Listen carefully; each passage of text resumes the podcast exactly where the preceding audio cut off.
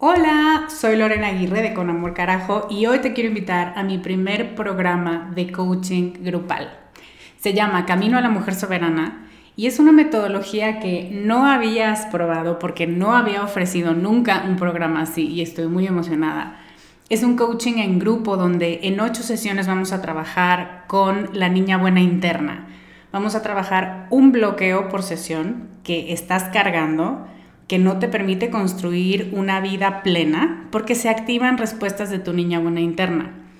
Y te voy a dar una práctica para ejercitar una habilidad que contrarreste este bloqueo y, muy importante, vas a tener el input, las vivencias y las mejores prácticas de tus pares, de otras que están igual de interesadas que tú en trabajar con esta niña y con esta soberana y de quienes te vas a enriquecer mucho. Entre las habilidades con las que vamos a trabajar está el merecimiento, usar tu deseo como brújula, aprender a recibir, la autorregulación emocional y cuatro habilidades más. Este es un grupo reducido, tenemos 15 sillas y una de ellas puede ser para ti. Te invito a que vayas a descubremasdeti.com diagonal camino para revisar las ocho habilidades completas la metodología mayormente explicada, los planes de pago y para que veas dónde nos puedes encontrar si tienes preguntas. Te esperamos allá para recorrer este camino juntas.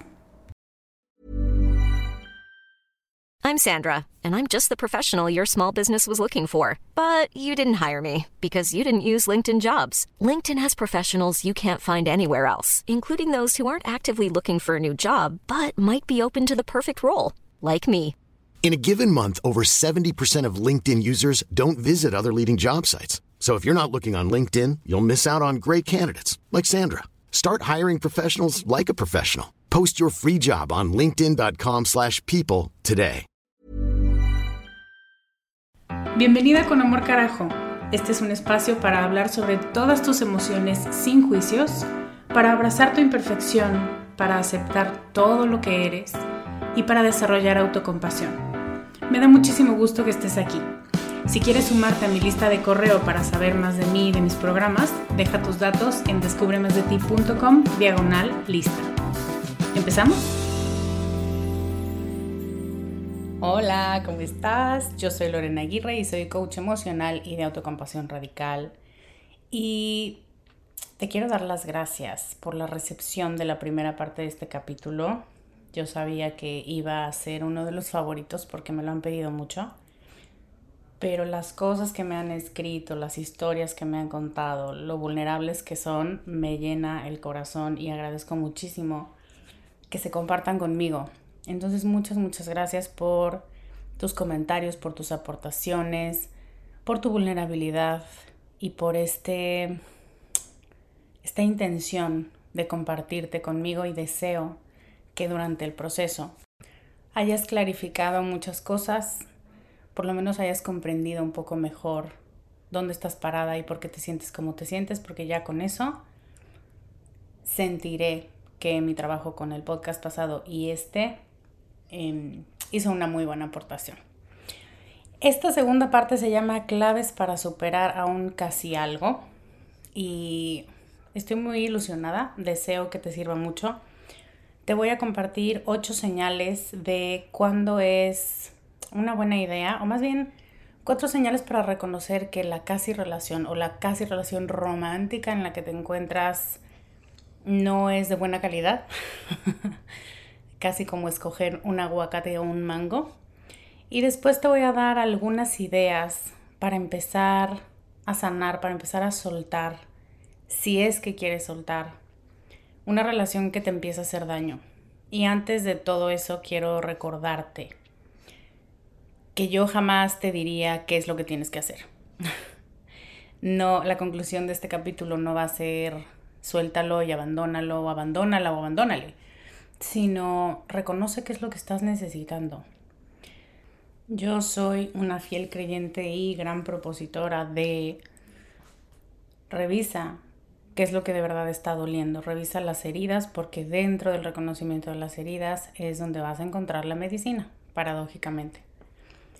y lo que solemos hacer y lo que nos han enseñado a hacer y lo que esta cultura hace por izquierda y por derecha es muy mal lo que hiciste. Manazo, no lo vuelvas a hacer. Mm, es disruptivo para el colectivo y entonces eso tiene que ser razón suficiente. Y yo conozco a mi gente y yo me conozco a mí. Y eso puede llegar a ser trascendente por un momento. Pero para quienes somos inquietas y para quienes hacemos nuestras propias reglas, fácilmente se cae esa cortina. Entonces, reconocer dónde es que esto me está haciendo daño, si es que me está haciendo daño, requiere muchísima honestidad. Si no, no funciona, ¿eh? Si no, solo nos estamos dando a tole con el dedo. Pero si es con honestidad, garantizado que llegas a decisiones honestas y auténticas independientemente de cuál sea la exigencia social. Entonces, eso, para mí es importante que sepas que no hay un camino correcto, que yo creo en la libertad y en lo que tú decidas hacer. Y creo que tú sabes más que yo y que cualquier persona de ti y de lo que es mejor para ti. Entonces, una vez dicho esto, vamos a empezar con el capítulo porque presiento que se va a hacer un poco largo. en una relación casi romántica, no hay certeza de qué se puede hacer. Hemos hablado de esto en el pasado, en el podcast pasado, no sabes lo que puedes esperar o lo que puedes pedir en esta relación. Y eso significa que todo es posible, lo bueno y lo malo, lo placentero y lo doloroso. Significa también que no puedes reclamar, que no puedes exigir, mm, que no te puedes poner pesada, entre comillas, que me parece una frase terrible, pero no puedes nada, aunque te incomode, aunque te moleste e incluso aunque lo sientas indigno, aunque te hiera profundamente aunque te haga sentir eso, indigna. No hay rendición de cuentas y además nos machacamos la cabeza y el corazón diciendo, tú aceptaste esto y si te sientes de la mierda es tu culpa. Maravilloso. Combo maravilloso con nada de responsabilidad afectiva de la otra persona y donde tú te castigas por, como decíamos el capítulo pasado, atreverte a ser disruptiva y valiente y generar tus propias reglas y lo que hace esto es empujarnos para atrás. Y yo quisiera que tú sepas que eres la creadora de tus reglas, que te mereces diseñar tus reglas, pero que muchas veces lo que hacemos es, ¿qué me dijeron que no se hace? Eso voy a hacer. O lo contrario. Pero eso tampoco son tus reglas, eso es una rebeldía sin sentido, una rebeldía por resorte, por autómata. En cambio, cuando decides desde tú quién eres y a dónde vas, las cosas son distintas. Entonces, después de tener, elegir, tener una relación con un casi algo, las cosas se pueden volver un poco confusas y puedes dudar de tu capacidad de decisión.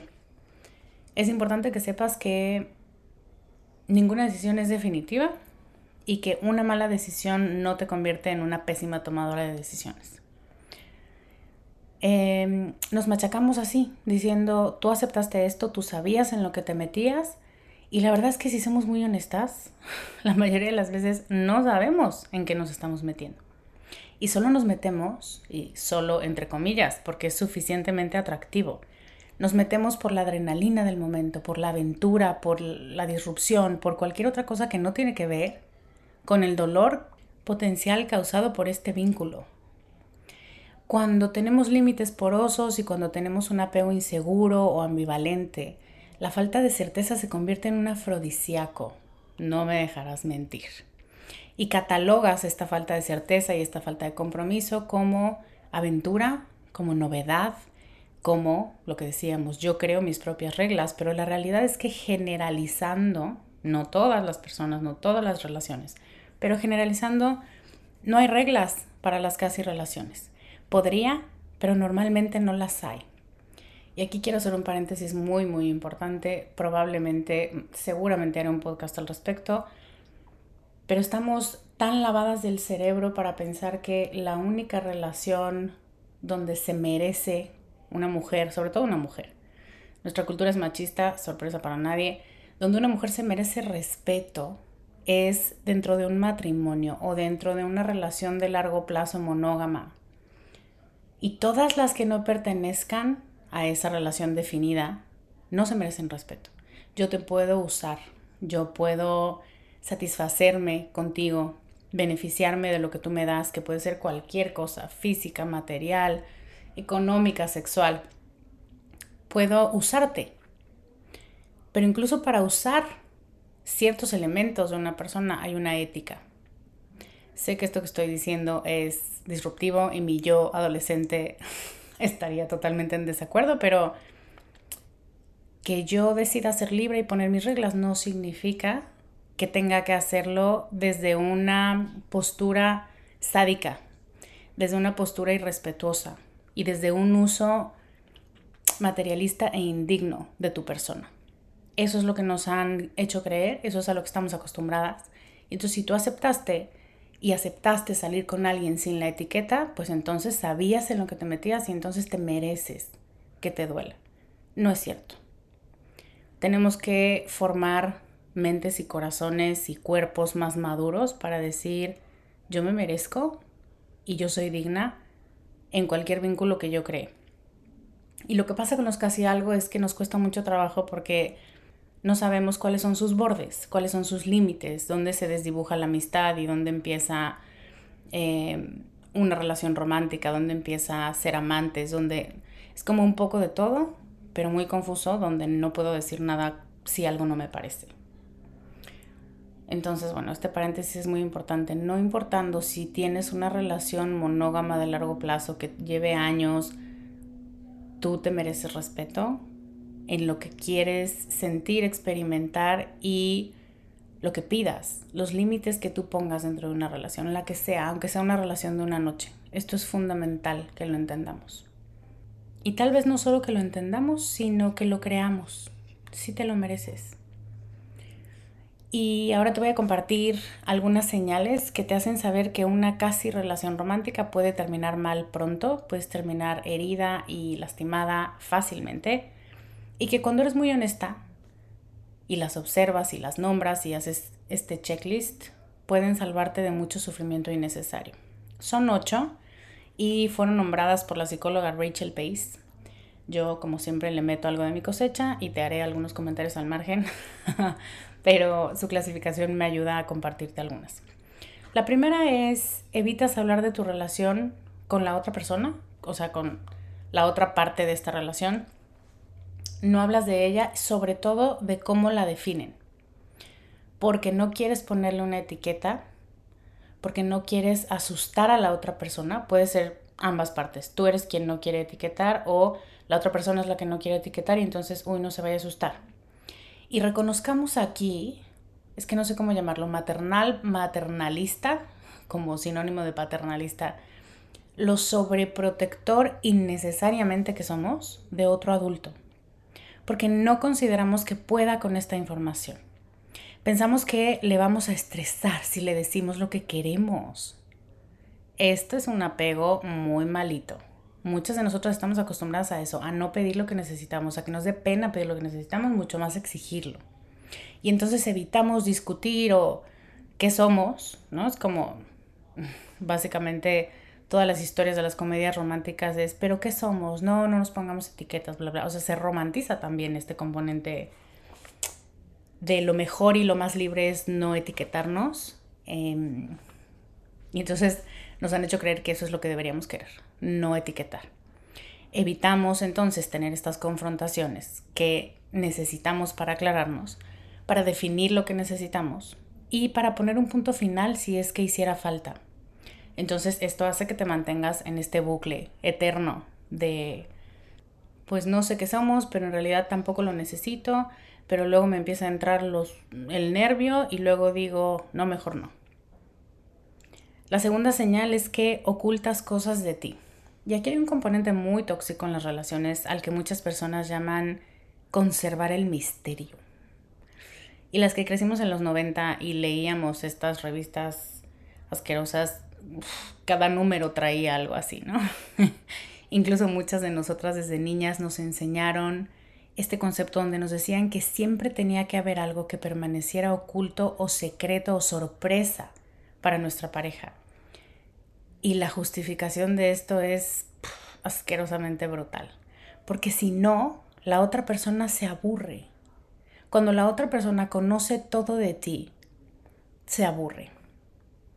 Hay un capítulo en Sex and the City que también es los ejemplos más tóxicos de relaciones que hay, donde la protagonista se pedorrea enfrente de su novio. Y una de sus amigas le dice, pues es normal, obvio, los humanos se pedorrean, ya supéralo. Y otra le dice, no, no, no, no, terrible, ya te vas a ser un ser asexuado para él, porque tú no debes pedorrearte, no debes tener pelos, no debe, o sea, debe ser perfecta. Con eso crecimos muchas. Y con eso muchas seguimos a veces de manera inconsciente, a veces de manera muy consciente, muy en primera fila, pero estamos forzándonos a mantener partes de nosotras ocultas como si estuvieran equivocadas, como si tuviéramos que pedir perdón por ellas. Entonces, ese es un punto. Aunque también me resulta muy inadecuado compartirlo todo con la otra persona, y también las que crecimos en los 90, en los 2000, como cuando empezamos, las de la generación Hotmail, cuando empezamos a crear nuestras cuentas de correo, era muy cotidiano que las cuentas de correo fueran conjuntas. Entonces, Lorena y Alfredo, arroba hotmail.com. Entonces, que tuviéramos el password compartido, y, porque eso significaba honestidad y eso significaba transparencia. Es como, me ahogo. O sea, hoy lo pienso y me ahogo. Porque eso lo que significa es control de ambas partes, de las dos que lo permiten. Entonces, tanto una parte como el otro extremo mm, no nutren, no están bien. Me parece que este argumento que a muchas nos contaron es una mentira porque ser un libro abierto contigo no significa que te quiero más. Y también significa que muchas de nosotras venimos de un trauma importante, grande, donde sí me quiero abrir, pero dame chance, no me presiones y no me fuerces a decirte algo que no me siento preparada para decirte. O sea, no tendría que explicártelo tanto, pero gracias por entender, ¿no? En las casi relaciones lo que pasa o lo que suele pasar es que te da miedo mostrarte como eres, decir lo que de verdad piensas o estar, sentir que tienes que caminar de puntitas sobre cascarones sin romperlos.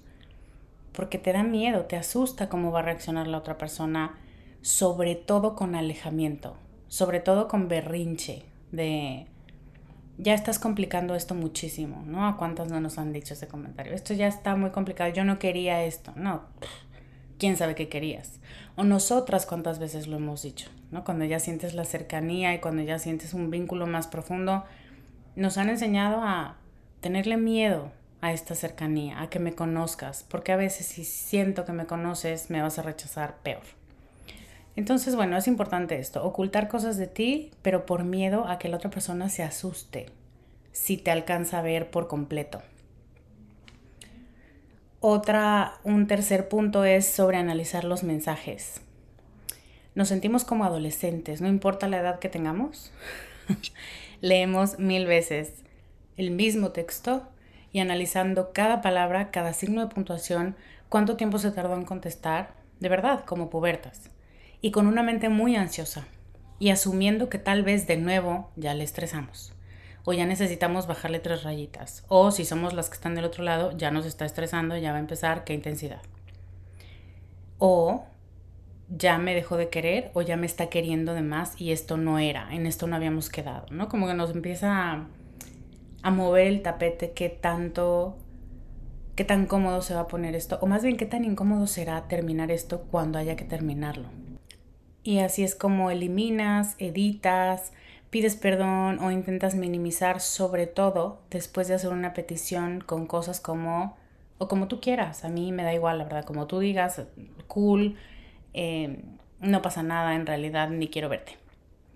Y con facilidad nos volvemos muy maleables, como barro en las manos de la otra persona o en esta relación en general.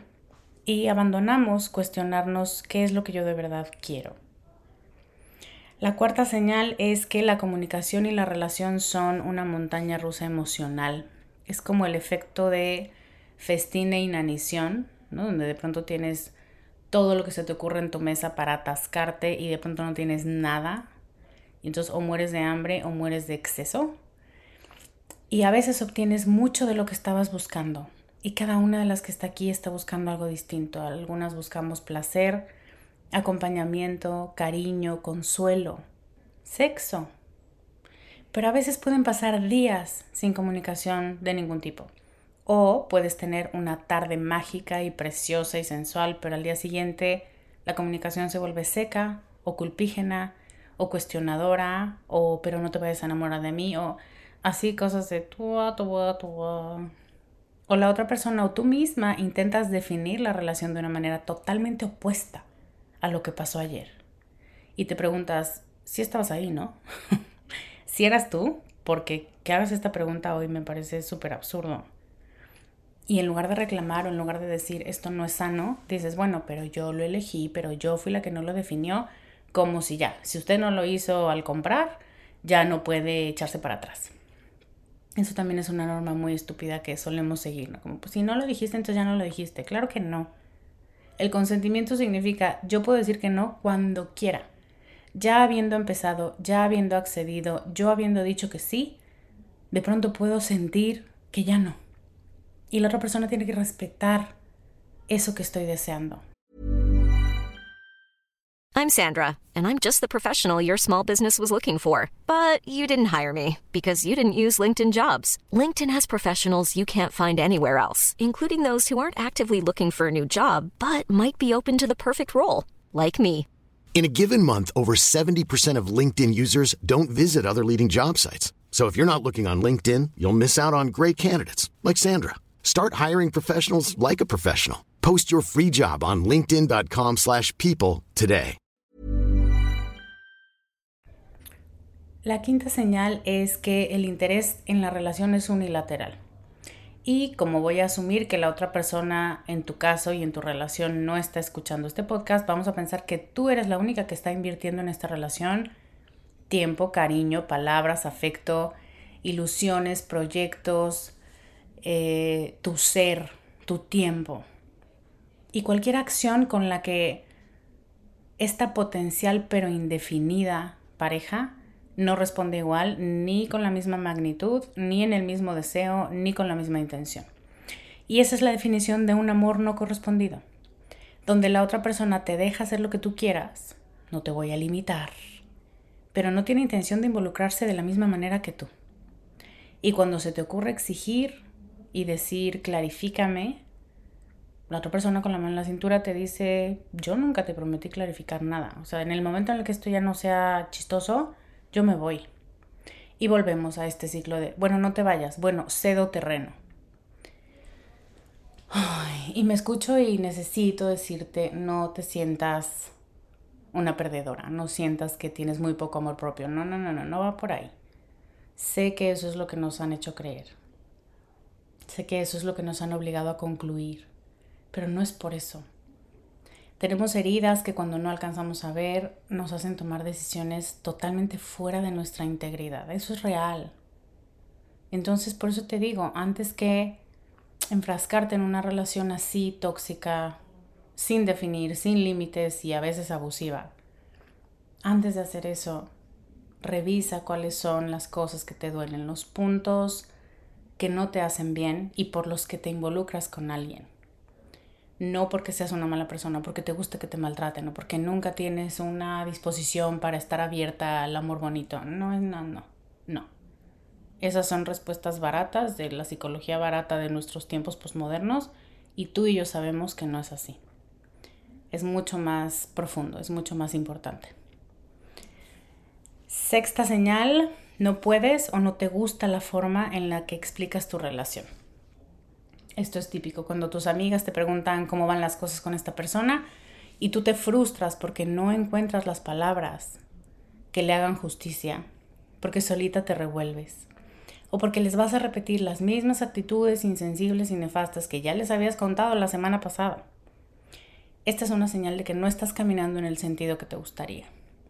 Y aquí sí es muy importante que te repita que te mereces más que ser casi feliz, casi suficiente, casi amada, casi adorada para cualquier persona, por cualquier persona.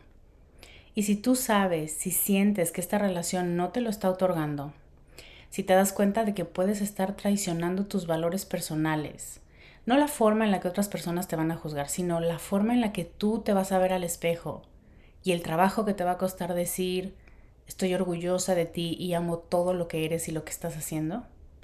Si te cuesta trabajo explicar tu relación a otras personas, pero sobre todo a ti, puede ser un indicador de que no estás en el lugar correcto ni con la relación que quisieras tener y que la culpa que puedes llegar a sentir tiene sentido porque significa traicionar tus valores, que tú sabes que te mereces algo mejor y te estás conformando con algo que no no te llena.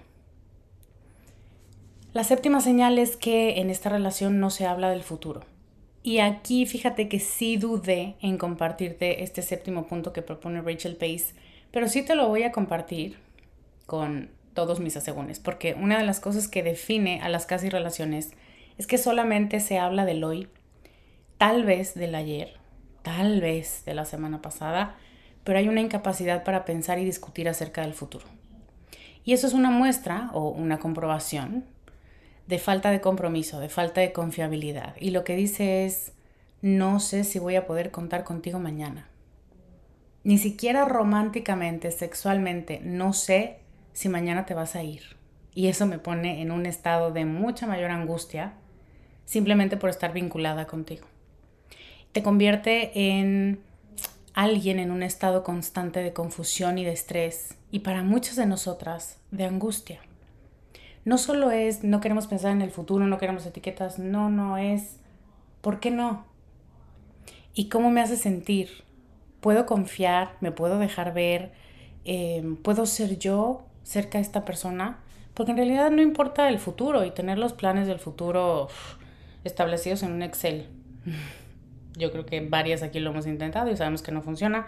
Significa, puedo contar contigo no sé lo que va a pasar mañana, pero puedo contar contigo. Y al tener una respuesta negativa o silenciosa, pues nuestro sistema nervioso busca cerrar la pregunta y está constantemente escaneando por cuál es la respuesta correcta. Y entonces se fija, se obsesiona con definir y clasificar, pero nos frenamos porque socialmente aceptamos que no vamos a clasificar nada ni a definir nada. Entonces esto se vuelve un círculo vicioso, otro más. Y la octava es muy breve. Tu relación es un secreto. Esto es de nuevo una muestra clara de falta de compromiso que permite que no exista responsabilidad en general, pero sobre todo responsabilidad afectiva y rendición de cuentas. Esta tiene mucho que ver con el punto anterior, tiene que ver con no te voy a hablar del futuro, tampoco te voy a hablar, ni te voy a presentar, ni te voy a dar un lugar respetuoso en mi vida frente a mi gente, y te aguantas porque lo que decíamos antes, ¿no? Estamos saliéndonos de la caja y replanteando, reclasificando y entonces tú y yo somos diferentes, bla, bla, y una gran cantidad de cosas con las que no estamos cómodas, pero permitimos ser ese secreto. Entonces, espero que hasta aquí eso tenga sentido.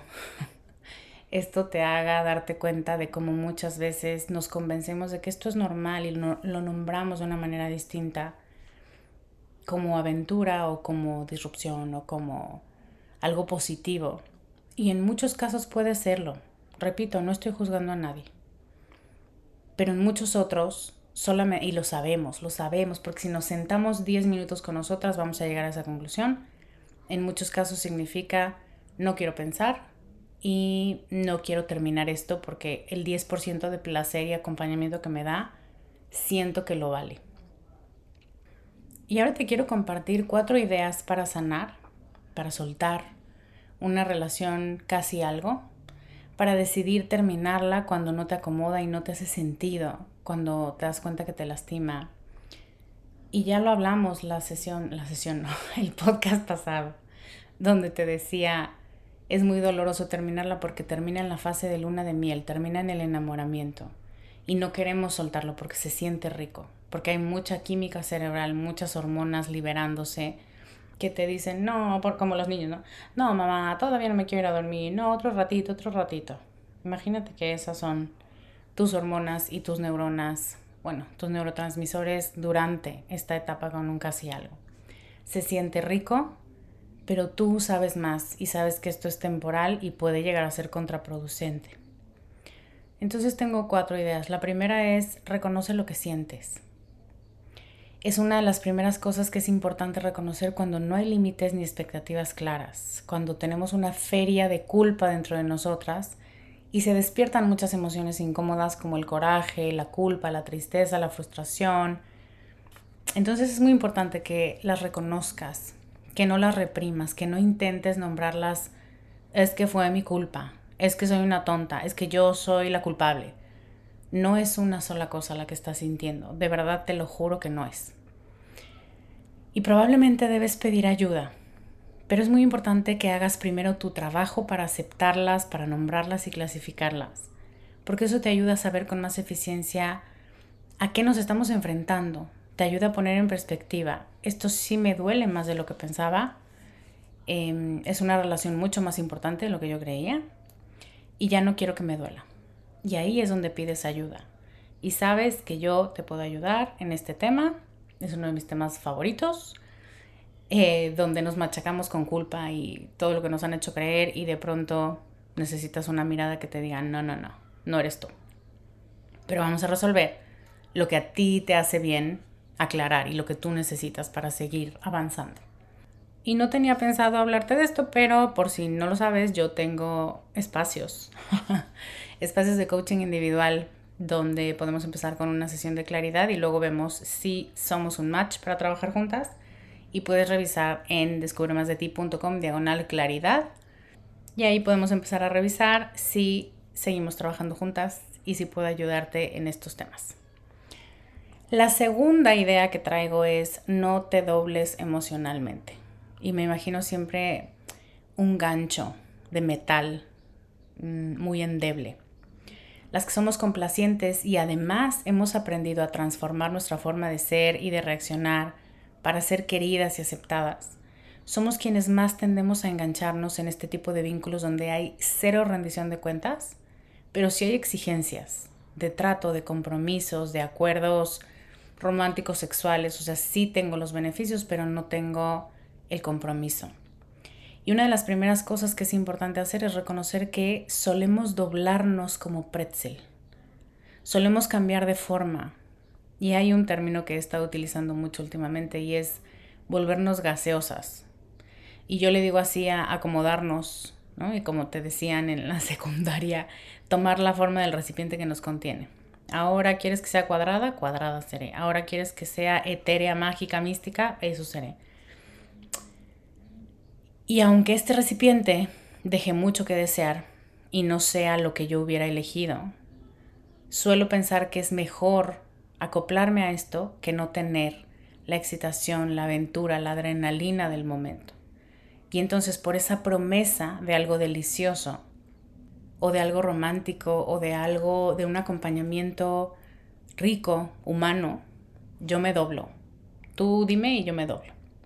Lo que me lleva al tercer punto. Date cuenta de dónde estás aburrida y dónde estás deshidratada de ilusión, de placer y de aventura.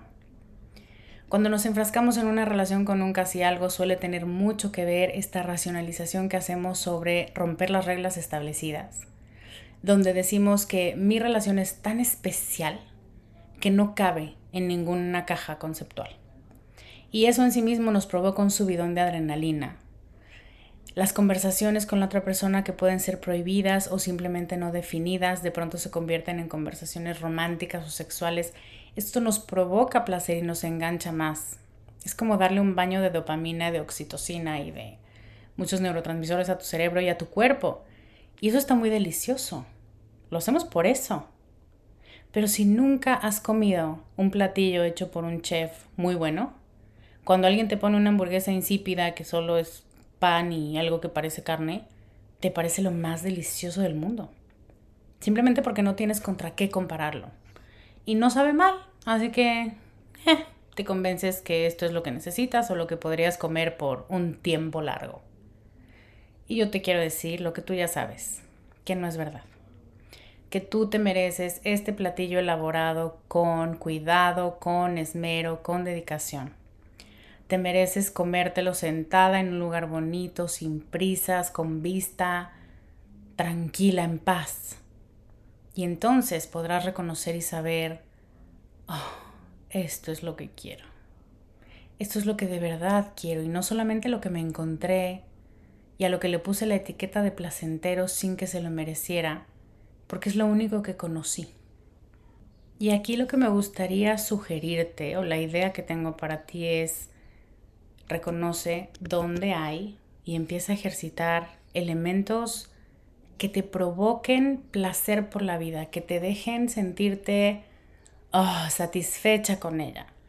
A veces el aburrimiento nos hace aceptar cosas que no, comida, relaciones, palabras, tratos que si estuviéramos bien plantadas en nuestra vida, jamás toleraríamos. Entonces fíjate cómo te lo digo, deshidratada de ilusión, de placer y de aventura. Haz todo lo posible por llenar el pozo de estos elementos, porque ahí es donde está mucho de nuestro autoconocimiento basado en nosotras, no en lo que otras personas nos quieran dar. Y la cuarta idea es, trabaja con la culpa y no te juzgues tan duro. Yo sé que esto es difícil para muchas.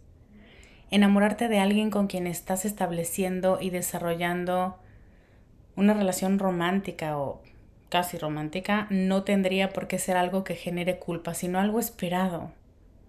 Dentro de los límites borrados está el enamoramiento. Ese es precisamente el problema con las casi relaciones, que te hacen sentir inadecuada y culposa por cosas que son totalmente comprensibles y lógicas. Tenemos una identidad de una crítica interna a la que le gusta señalarnos y regañarnos en el justo momento en el que peor nos la estamos pasando. y entonces eso hace que sea muy fácil perdernos escuchando esta voz, creer más mm, de la cuenta o creer incluso un poco lo que nos dice. Creer que no somos merecedoras, que somos tontas, que cómo se te ocurre. Creer que eso es totalmente cierto y un gran paso para trabajar con esta crítica interna es reconocer lo que estás sintiendo, lo que estuvo mal hacer, o decir o permitir, pero no desde el castigo, sino desde el reconocimiento honesto de cometí un error porque hoy me siento mal. Y quiero que quede muy claro, el dolor que sentimos cuando nos damos cuenta de que nos hemos traicionado es una consecuencia de una mala decisión. No es la razón ni la justificación para que te sigas machacando y lastimando y reclamando por el resto de tu vida. No sirve. Eso solo te va a mantener chiquita y todavía aceptando basura de tus relaciones en general. Entonces de verdad no sirve de nada que creas que eres un gusano miserable. Oh, no, no. Eso solo te hace seguir muy abierta a recibir basura que las personas te quieran poner en la puerta para que tú lo limpies. La ausencia de límites que definan tu relación también se puede confundir con una falsa póliza de seguridad emocional para ti misma donde piensas, bueno, en realidad, como esto no es tan serio, si se acaba no me va a lastimar tanto, porque es juego, porque ni lo quiero de verdad, porque no es importante. Y no quiero generalizar de nuevo, porque sé que para muchas personas, por razones varias, puede ser posible que haya formas en las que se vinculen que les resulten simples, superficiales, intrascendentes, que lo elijan así. Pero para la gran mayoría de las que estamos aquí, las que somos parte de esta tribu, eso es mentira. Es una mentira que nos decimos en un intento de amortiguar la caída que vemos venir desde hace mucho. Entonces la sugerencia en este punto es, sé honesta contigo, reconoce cuando algo te importa de verdad. Yo suelo decir, no quisiera que me importe, pero me importa, o cuando era más joven decía, yo sé cuál es la respuesta correcta, pero no es la que en realidad siento. Eso es una honestidad que de verdad cuando lo digo mi cuerpo se relaja y mi mente dice, ah, finalmente ya no te estás mintiendo, cool. Y creo que entre más pronto seas más honesta contigo vas a poder tener todas las piezas frente a ti para reconocer la complejidad del rompecabezas que es esta relación o casi relación se vuelve algo muy fácil mentirnos porque en realidad estamos posponiendo el dolor de una separación. Pero si eres honesta contigo puedes reconocer desde el principio, es fácil que esto me vaya a hacer daño. Y a partir de ahí decidir si terminas la relación, si le pones límites claros y si abandonas si la otra persona no quiere asumirlos o si en la medida de lo posible, porque nunca puedes anticipar del todo cómo te vas a sentir en tres días, asumes que esta puede ser una caída muy dolorosa y aún así sientes que vale la pena dar el salto. Esto es un componente importante para evaluar si para ti, para tus circunstancias, tus traumas, tus deseos, tus sueños, tus proyectos de vida, tiene sentido continuar o abandonar esta relación. Y me gustaría mucho que me compartas qué de todo el capítulo de hoy te hizo más sentido, que se vuelve algo, eso, que te deja pensando con lo que te quedas para poderlo masticar y para poder tomar mejores decisiones que te hagan sentir más en control y más orgullosa de ti, de tu vida. Y eso, puedes dejarme los comentarios en descubremasdeti.com diagonal 385, que es el número de podcast de hoy. Y, y ya, nos va a dar mucho gusto leerte. Muchas gracias por acompañarme hoy. Muchas gracias por explorar este tema conmigo. Ha sido una delicia. Te mando un beso enorme, yo soy Lorena Aguirre y te veo la próxima semana con más ideas para ser más tú. Bye. Gracias por escuchar el programa de hoy. Si quieres recibir este podcast en tu correo electrónico, inscríbete a nuestra lista en www.descubremasdeti.com diagonal lista. Síguenos en redes como arroba descubre de ti.